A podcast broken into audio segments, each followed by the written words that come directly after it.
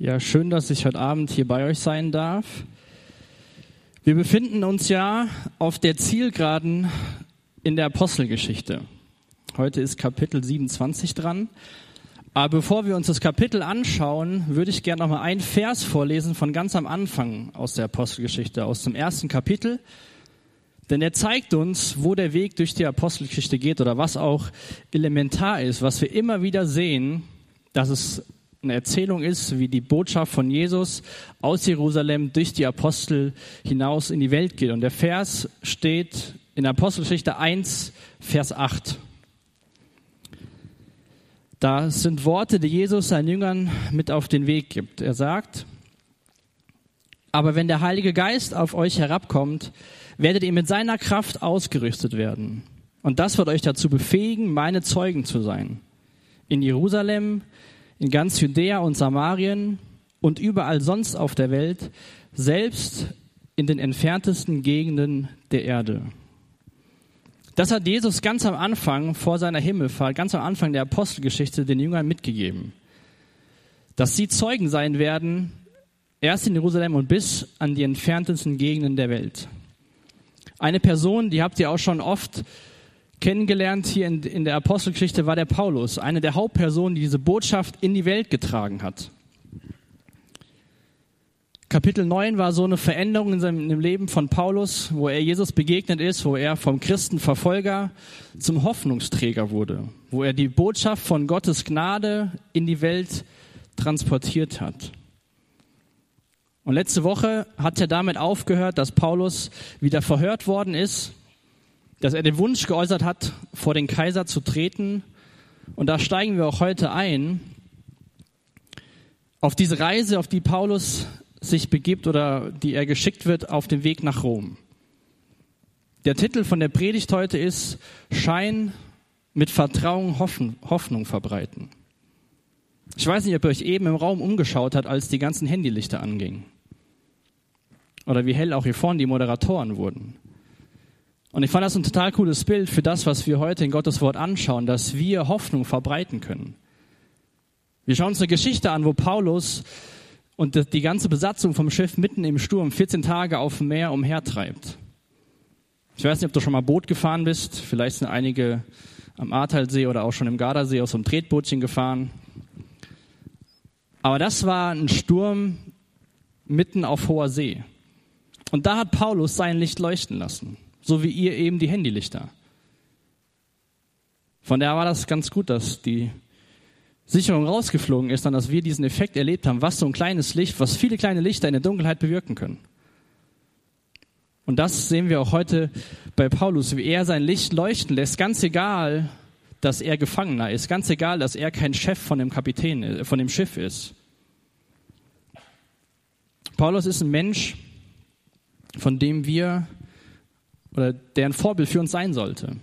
Sollte nicht die Frage sein, sollten wir uns Paulus zum Vorbild nehmen, sondern Paulus ist ein Vorbild. Wir sollten uns nach ihm ausrichten.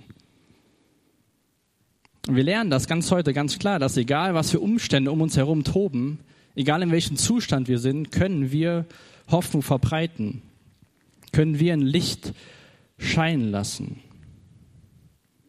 Aber was braucht man, um Hoffnung zu verbreiten? Man braucht selbst Hoffnung, die man weitergeben kann. Vielleicht bist du heute Abend hier und denkst, Hoffnung verbreiten klingt dir alles schön und gut, ich bin ziemlich hoffnungslos.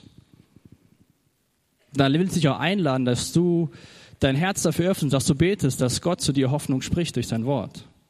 Und wenn du gerade gut dabei bist, wenn du gut mit Gott unterwegs bist, dann mache ich dir Mut, dass du herausgefordert wirst durch den Paulus, dieses Licht zu sein, das Hoffnung bringt in die Welt, die so hoffnungslos ist. Bevor wir uns das Kapitel anschauen, bete ich noch mal kurz mit uns. Jesus, Dank für diesen Abend, danke für die Zeit, die wir gemeinsam in deinem Wort haben dürfen. Danke dir für den Paulus und ich bitte dich echt, dass du durch deinen Geist redest und dass wir lernen, Hoffnungsträger zu werden in dieser Welt. Amen. Apostelgeschichte 27 in den ersten beiden Versen bekommen wir mitgeteilt, dass die Reise losgeht. Paulus steigt mit anderen Gefangenen auf ein Schiff. Wir bekommen auch noch mit, dass noch eine Person aus Thessalonich dabei ist. Und Lukas, der die Apostelgeschichte geschrieben hat, befindet sich mit Paulus auf dem Boot. Wenn ihr die, das Kapitel mal am Stück durchlest, seht ihr, wie Lukas immer in Wir-Form schreibt. Wir stiegen ins Schiff, wir waren 14 Tage auf dem Wasser. Und es ist ein sehr ausführlicher Bericht von dem, wie die Reise abgelaufen ist. Ich habe euch eine Grafik mitgebracht, wo wir sehen, wie diese Reise von Paulus abläuft. Und wenn ihr mal schaut, ich habe die Verse so ein bisschen auf die Folie geschrieben, seht ihr, dass ein Großteil von dem Kapitel auf hoher See stattfindet. Und das ist der Punkt, wo Paulus sein Licht leuchten lässt. Aber warum nutzt Lukas so viel Zeit und so viele Verse, um diese Reise zu beschreiben? Wenn ich mich mit Freunden unterhalte und wir uns erzählen, wie irgendwas gelaufen ist, dann ist es meistens recht knapp. Und Lukas hätte auch schreiben können, die Reise ist losgegangen, wir sind endlich auf ein Boot gekommen, sind losgefahren, es gab ein bisschen Schwierigkeiten. Mal gab es mit dem Wind Probleme, dann haben wir angelegt. Auf Kreta wussten nicht so ganz, wie es weitergeht, ob wir weiterfahren sollen, ob wir stehen bleiben sollen über den Winter. Haben dann die Entscheidung getroffen, loszureisen. Ein tiefer Sturm kam, aber zum Glück sind wir gut angekommen. Das wäre so eine Zusammenfassung von dem, was Lukas ein ganzes Kapitel lang ausführt, 44 Verse. Aber es ist gut, dass Lukas sich die Zeit nimmt und uns so ein gutes Bild von dieser Reise gibt. Weil sonst hätten wir nicht mitbekommen, wie Paulus auf hoher See in Hoffnungslosigkeit sein Licht leuchten lässt. Wir hätten Fakten, aber wir hätten nicht genug Informationen. Und so ist es gut, dass Paulus und dass Lukas diese Zeit sich nimmt. Aber ich werde nicht alle Verse vorlesen, von daher mache ich den Mut, das auch im Nachgang nochmal zu lesen, das ganze Kapitel am Stück, wo man einfach einen Einblick bekommt, wie es auf dem Schiff war und wo da diese, das Hin und Her war, wie es weitergeht und wie Paulus immer wieder ganz ruhig geblieben ist. Und obwohl er Gefangener war, gesagt hat, hier, so und so geht's. In den ersten bis Vers 12 sehen wir so diesen mühevollen Beginn von der Reise. Es geht langsam los, sie steigen nochmal um, es kommen Winde, sie ähm, fahren so da um Zypern herum und dann müssen sie bei Kreta wieder an, an Land gehen, in den Hafen fahren, weil der Wind zu stark wurde.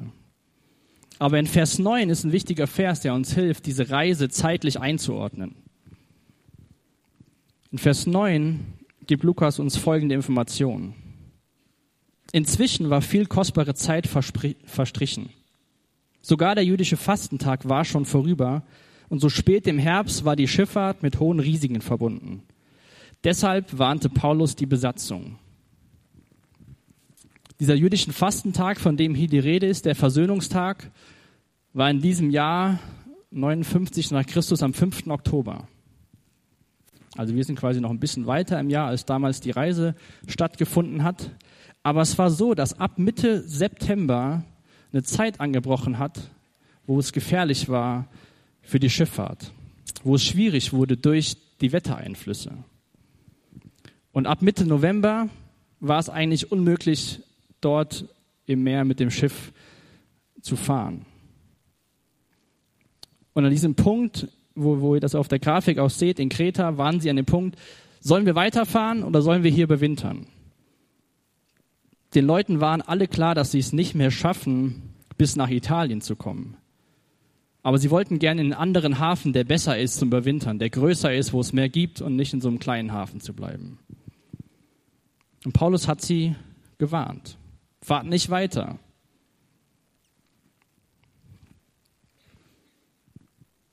Die Leute dachten sich vielleicht, gerade auch der Hauptmann, was erzählt der Paulus mir da, der ist Gefangener. Der Schiffseigentümer und der Steuermann haben gesagt, wir, wir können weiterfahren. Paulus hat selbst dreimal Schiffbruch erlebt. Paulus war erfahrener Seemann sozusagen. Er wusste, wann es schwer wurde. Aber im Vers 13 lesen wir davon, dass so ein leichter Südwind aufgetreten ist und sie haben gesagt, jawohl, jetzt, jetzt ist der Zeitpunkt, wir können weiterfahren. Das ist ein guter Zeitpunkt. Der Wind spricht für uns. Paulus war dagegen. Der Rat von Paulus wurde abgelehnt. Und vielleicht da auch schon ein kleiner Einschub für uns junge Menschen, wenn Leute uns Ratschläge geben, die Erfahrung haben, sollten wir die vielleicht mal ernst nehmen, auch wenn wir meinen, wir wissen es besser. Paulus wusste, was passieren wird. Paulus wusste, es ist unsicher und die Menschen haben sich dagegen entschieden. Ich denke, dass jeder von euch schon mal einen Ratschlag bekommen hat und ihr habt dann gedacht, gut, rede du mal, ich weiß das besser. Wir werden heute sehen, was passiert, wenn man nicht so auf Ratschläge hört von Menschen, die Erfahrung in dem Bereich haben. Sind dann losgefahren durch diesen leichten Südwind, aber es hat nicht lange gedauert und aus dem leichten Südwind wurde ein orkanartiger Sturm. Von diesem Wind, der aussah, dass man gut reisen kann, wurde ein Sturm, der, der das Boot komplett von der Küste weggetrieben hat.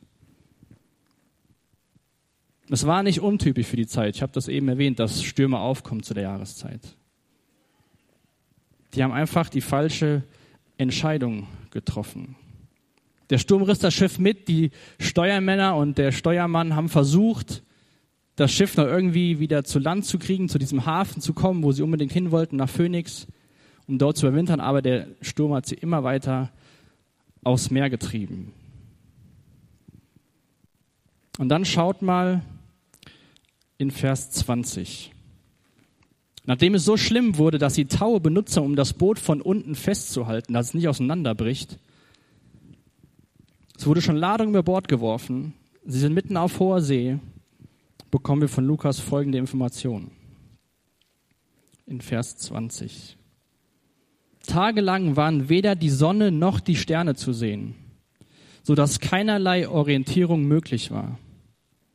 Und das Unwetter tobte so heftig, dass wir zuletzt jede Hoffnung auf Rettung aufgaben. Es war so dunkel, sie hatten keine Hoffnung mehr. Der Südwind, der so gut aussah, hat sie mitten ins Niemandsland getrieben. Mitten auf den großen, weiten Ozean. Die Hoffnung wurde aufgegeben. Wie gehst du persönlich in deinem Leben mit so Stürmen um? Wenn du bildlich gesprochen aufs Meer hinausgetrieben wirst, Wellen toben. Ich weiß nicht, wer von euch mal über einen großen Ozean gefahren ist und mal wirklich Wellengang miterlebt hat. Das kann schon ziemlich heftig werden.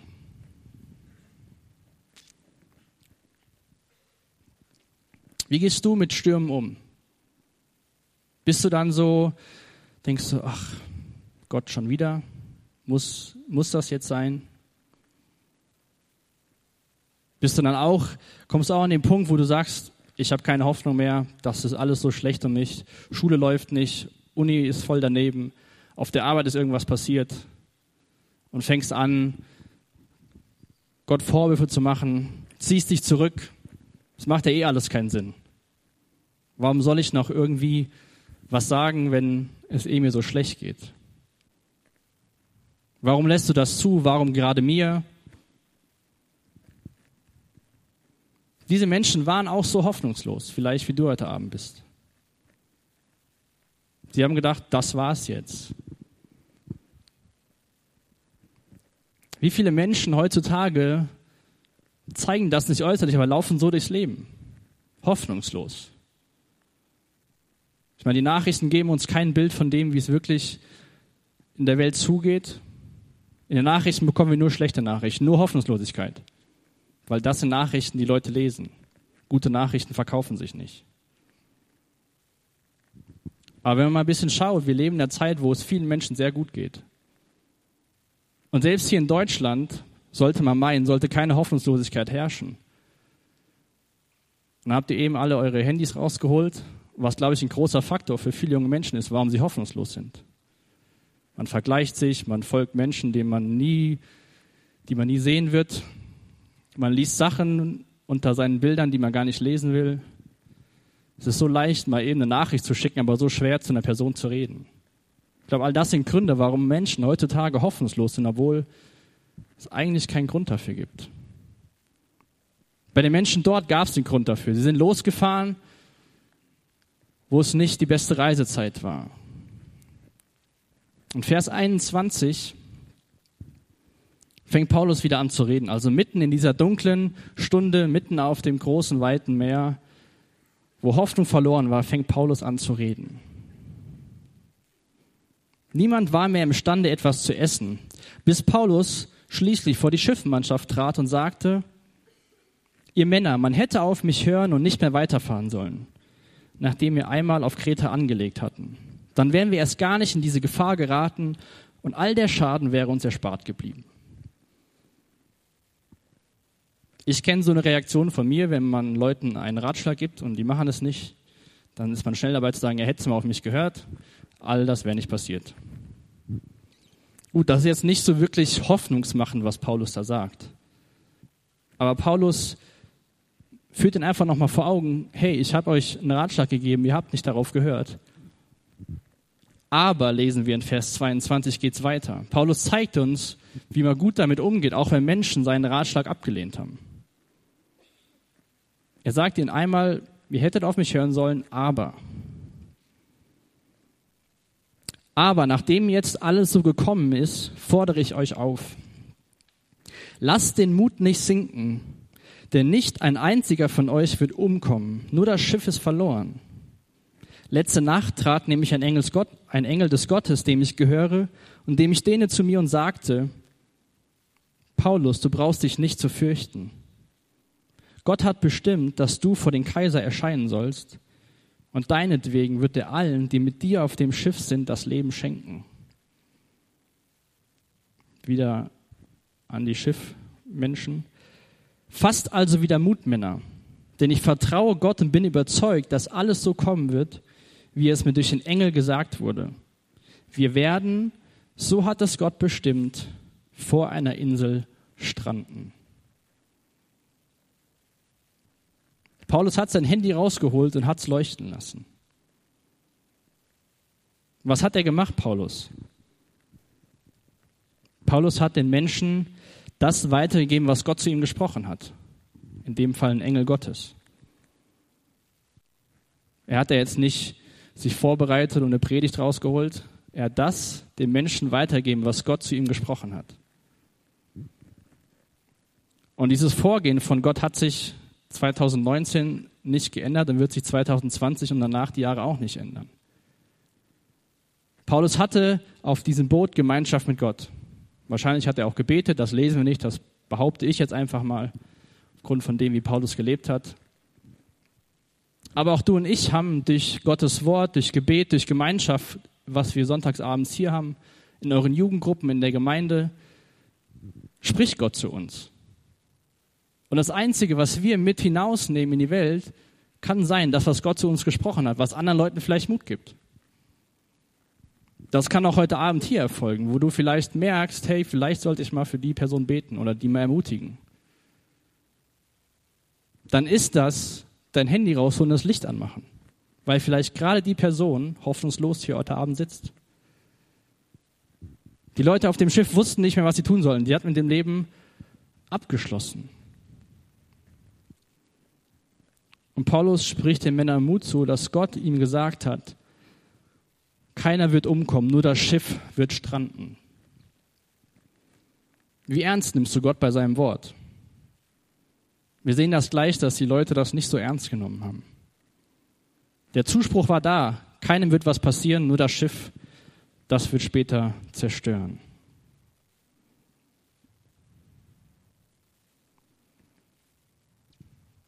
Ich habe es eben schon erwähnt, diese wunderbaren Sachen, die ich auch hier nutze, die Bildschirme, die vor uns sind, überall. Das sorgt bei Menschen für Hoffnungslosigkeit. Da bekommt man Dinge zugesprochen, die nicht Gott sagt. Da bekommt man Dinge zugesprochen wie, du siehst nicht schön aus, du bist es nicht wert, schau dir mal die Person an, die ist viel schöner, die kann das viel besser. Wenn wir in Gottes Wort schauen, zum Beispiel Psalm 139, lesen wie wunderbar wir erschaffen sind. Oder wir hängen vor unserem Bildschirm spät abends im Bett, weil wir uns noch irgendwelche Sachen anschauen, wo wir nicht loskommen und denken, es macht ja eh alles keinen Sinn. Hier sieht mich keiner, ich ziehe die Decke über meinen Kopf, dann sieht man das Licht dann nicht durchs Fenster. Und auch da lesen wir Gottes Wort, dass Jesus Christus uns befreien will. Das ist kein großes Theologiestudium, Menschen in der heutigen Zeit Hoffnung zu verbreiten. Das sind die einfachsten Sachen. Dass wir geliebt sind, dass wir Vergebung erfahren können, dass wir angenommen sind.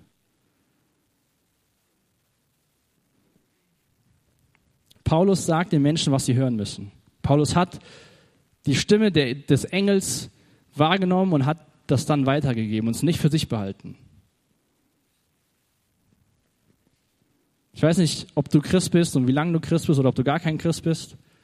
Aber wie viele Sachen hast du in deinem Leben schon gehört, die dem anderen Menschen so viel helfen würden, die einfach einen Satz beinhalten wie du bist geliebt oder du bist angenommen. Wir dürfen diese Sachen nicht für uns selbst behalten.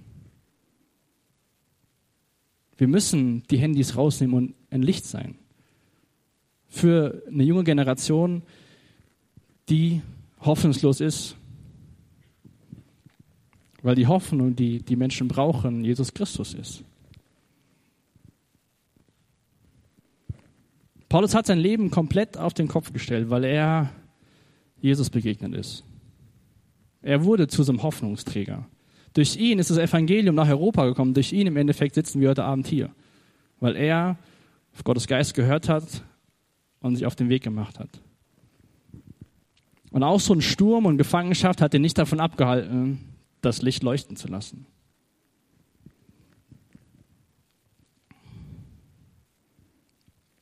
Vers 27 kommen wir die nächste Information von der Reise. So kam schließlich die 14. Nacht, in der wir auf dem Adriatischen Meer dahintrieben. Gegen Mitternacht meinten die Seeleute plötzlich Anzeichen dafür zu entdecken, dass wir uns einer Küste näherten. 14 Nächte im Sturm auf hoher See. Sie treiben, sie geben nicht die Richtung vor, sie werden einfach rumgetrieben.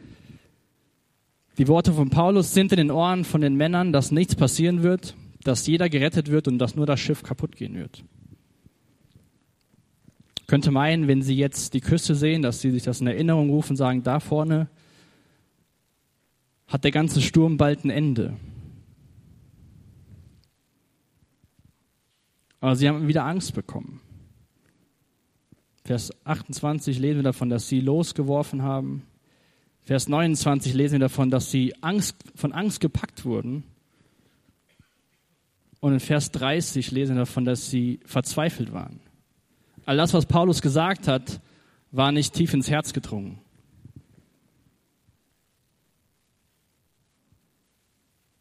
Und dann lesen wir in Vers 31 wieder, doch Paulus. Er sprach zu dem Hauptmann und zu den Soldaten, hat gesagt, alle müssen auf dem Schiff bleiben, sonst werden wir es nicht schaffen. Alle müssen da bleiben. Keiner darf aufs Beiboot, keiner darf jetzt abhauen. Ich lese nochmal ab Vers 33 und 34. Noch bevor es hell wurde, wandte sich Paulus an alle, die auf dem Schiff waren, und bat sie eindringlich etwas zu essen. Heute schon der 14. Tag, sagte er, den ihr in Anspannung und Ungewissheit zubringt. Und während der ganzen Zeit habt ihr keine richtige Mahlzeit zu euch genommen. Ich weiß nicht, wer von euch die Snickers-Werbung kennt. Wahrscheinlich waren die schlechter dran als die Person, die einen Snickers braucht. Paulus sagt ihnen, kommt mal zu klarem Verstand, esst mal was, kommt mal zur Ruhe. Dann schreibt er in Vers 34 oder lesen wir in Vers 34 weiter. Deshalb fordere ich euch jetzt dringend auf, etwas zu essen. Ihr müsst euch stärken, wenn ihr gerettet werden wollt. Und dann kommt wieder das Versprechen, was der Engel Paulus gegeben hat und was Paulus den Leuten schon mal gesagt hat. Ich versichere euch, dass keiner von euch auch nur ein Haar von seinem Kopf verlieren wird. Mit diesen Worten nahm er ein Brot, dankte Gott vor allen dafür und brach ein Stück davon ab und begann zu essen. Und dann Vers 36, da bekamen alle neuen Mut und fingen ebenfalls an zu essen. Worte haben den Menschen anscheinend nicht weitergeholfen. Paulus hat es ihnen vorgemacht. Paulus hat gesagt, hört mal auf, nehmt euch einen Snickers und weiter geht's. Und dann hat Paulus was gegessen und danach haben alle auch angefangen zu essen. Wir können so viel reden und reden und reden, aber wir müssen unseren Worten Taten folgen lassen. Denn das ist ein Beispiel, das ist ein Licht für Menschen, die in Dunkelheit laufen. Wenn wir das Licht sind, wenn wir den Menschen Gottes Wort weitergeben, aber auch wenn wir es ihnen vorleben. Wenn wir sagen, hey, nur Mut, alles kommt gut und wir laufen selbst darum, als ob es morgen keinen Morgen mehr gibt, dann haben unsere Worte nicht so viel Kraft bei den Menschen. Paulus wiederholt das, was er ihnen schon mal gesagt hat. Und ich glaube, wir Menschen haben uns nicht verändert. Wir alle brauchen Wiederholung. Durch Wiederholung lernt man am besten. Von daher kommt am besten jeden Sonntagabend hier hin und hört euch Gottes Wort an. Denn das, was ihr die Woche vorher gehört habt, habt ihr vielleicht wieder vergessen und dann braucht ihr wieder neue Nahrung. Aber genauso braucht das jeder persönlich, indem dass er Gottes Wort liest. So ein Sonntag reicht nicht aus für sechs weitere Tage, ohne wieder mit Gott zu reden. Paulus wiederholt und die Menschen fassen neuen Mut. Ich mache dir echt nochmal Mut heute Abend, auch der, wenn du eine Bibel hast, wenn du keine hast, die einen zu kaufen, wenn du eine hast, da drin zu lesen, Gott besser kennenzulernen und dann bekommst du Nahrung, was du Menschen weitergeben kannst. Dann können wir wie, wie der Paulus hier in der Geschichte im tiefsten Sturm, auch wenn es uns selbst nicht gut geht, können wir Licht leuchten lassen. Und wie heller leuchtet das Licht für die Menschen, wenn die wissen, wie es euch wirklich geht. Und trotzdem habt ihr Hoffnung, obwohl um euch herum alles tobt. Wenn es mir gut geht und ich meinen Kaffee trinke und am Ozean sitze und sage zu Leuten, das Leben ist schön, alles ist gut, du kannst Hoffnung haben, kann das stimmen. Aber wenn es mir schlecht geht und ich das Leuten sage und selbst diese Hoffnung habe, dann nehmen die das doch noch viel eher an. Paulus war ein Gefangener auf diesem Schiff.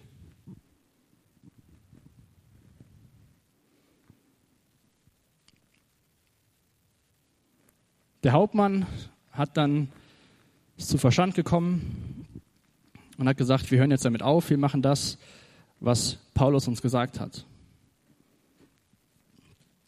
Vers 43. Er befahl, dass zunächst einmal diejenigen, die schwimmen konnten, über Bord springen und versuchen sollten, das Ufer zu erreichen. Die übrigen sollten auf Planken und anderen Wrackteilen folgen.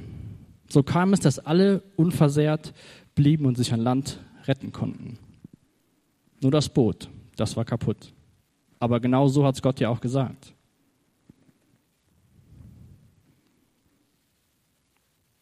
Alle werden gerettet werden. Die Leute hatten Angst, die Soldaten, dass wenn die Gefangenen fliehen, sie selbst umgebracht werden, weil ihre Aufgabe war es, die Gefangenen sicher nach Rom zu bringen. Aber wie gesagt, der, der Hauptmann ist zu Verstand gekommen und hat gesagt, wir machen das genauso, wie Paulus es gesagt hat. Und es wurde so, wie Gott es versprochen hat. Das, was Gott in seinem Wort schreibt, das macht er auch. Und das, was Gott in seinem Wort schreibt, das meint er auch so. Wenn er sagt, dass du Vergebung erfahren kannst, dann kannst du Vergebung erfahren durch Jesus Christus. Wenn Gott sagt, dass du wunderbar gemacht bist, dann bist du wunderbar gemacht.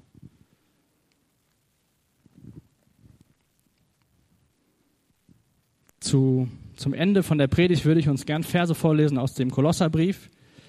Ist auch ein Brief, den der Paulus geschrieben hat an die Menschen dort. Denn ich habe zu Beginn die Frage gestellt, was braucht man, um Hoffnung zu verbreiten? Wir selbst brauchen Hoffnung in uns. Und ich lese ab Vers 26. In früheren Zeiten und für frühere Generationen war diese Botschaft ein Geheimnis, das Gott verborgen hielt. Doch jetzt hat er es denen enthüllt, die zu seinem heiligen Volk gehören. Ihn wollte er zu erkennen geben, welche wunderbaren Reichtum für die nichtjüdischen Völker dieses Geheimnisses umschließt. Und wie lautet dieses Geheimnis? Christus in euch, die Hoffnung auf Gottes Herrlichkeit. Ihn, Christus, verkündigen wir. Wir zeigen jedem Menschen den richtigen Weg und unter jeden, unterrichten jeden Menschen in der Lehre Christi.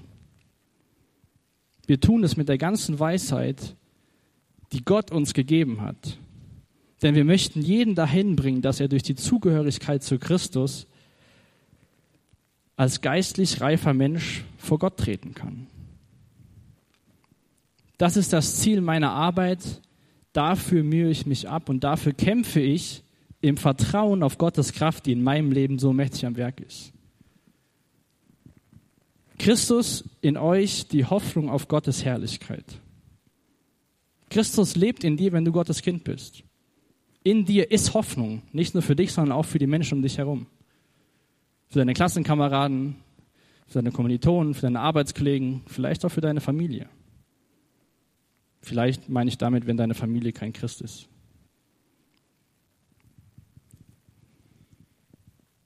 Das Ziel meiner Arbeit, dafür mühe ich mich ab. Dafür kämpfe ich im Vertrauen auf Gottes Kraft. Nicht im Vertrauen, weil ich so toll bin. Oder im Vertrauen, wie oft ich in Gottesdienst gehe. Oder im Vertrauen, wie viel Bibelverse ich auswendig gelernt habe. Das Ziel ist, diese Hoffnung zu verkünden im Vertrauen auf Gottes Kraft.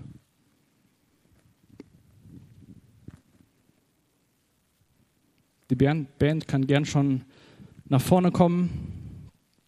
Und ich will dich echt nochmal ermutigen und dich fragen, wie es in deinem Leben aussieht.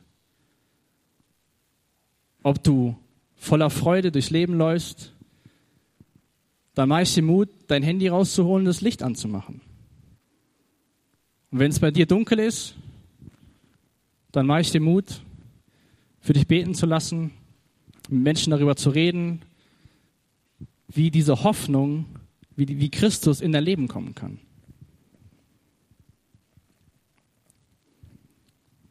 Ich habe noch einen Satz für euch, den könnt ihr euch sehr gerne aufschreiben. Der fasst das Thema und den Abend zusammen. Mit Vertrauen auf Jesus und durch die Kraft des Heiligen Geistes können wir Hoffnung verbreiten. Und vielleicht können wir alle mal aufstehen und holen unsere Handys raus und machen das Licht nochmal an. Und dann guckt euch mal rum, wie dunkel der Saal jetzt ist und wie hell er gleich sein wird. Und wie wunderbar wäre es, wenn diese Lichter morgen in den Alltag gehen und Hoffnung verbreiten. Nicht, weil wir toll sind, nicht, weil wir die besten Christen sind, nicht, weil wir im biblischen Bildkreis leben, sondern weil Christus in uns die Hoffnung ist, die wir verbreiten können. Egal, wie es um uns herum aussieht, wie Paulus es vorgemacht hat. Ich mache dir echt Mut, darüber nachzudenken, für dich beten zu lassen und nicht hier wegzugehen und das Handy einzustecken und es erst nächsten Sonntag wieder rauszuholen, weil satt ist.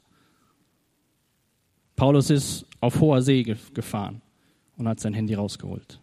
Ich bete noch mit uns. Vater, ich danke dir echt für deinen Sohn, den du uns geschenkt hast. Danke dir für diese Hoffnung, die wir in uns haben dürfen. Danke dir für das neue Leben, was wir als deine Kinder haben dürfen. Und ich bitte für jeden, der heute Abend hier ist und das bezeugen kann, dass er diese Hoffnung, dass Christus in ihm wohnt, dass, dass du Mut machst durch die Lieder, durch die Zeit in der Anbetung, dass du durch deinen Geist sprichst und wirklich uns junge Menschen rausschiebst, dass wir Lichter sind für dich, Jesus. Und ich bitte für jeden, der heute Abend hier ist, der hoffnungslos ist, dass du durch deinen Geist zu ihm redest, dass du ihm Mut machst, mit Leuten darüber zu reden, dass er nicht hoffnungslos hier weggeht, sondern auch ab morgen ein Hoffnungsträger sein kann. Danke für dein Wort und danke, dass wir mit Vertrauen auf dich und durch die Kraft von deinem Geist Hoffnungsträger sein dürfen. Amen.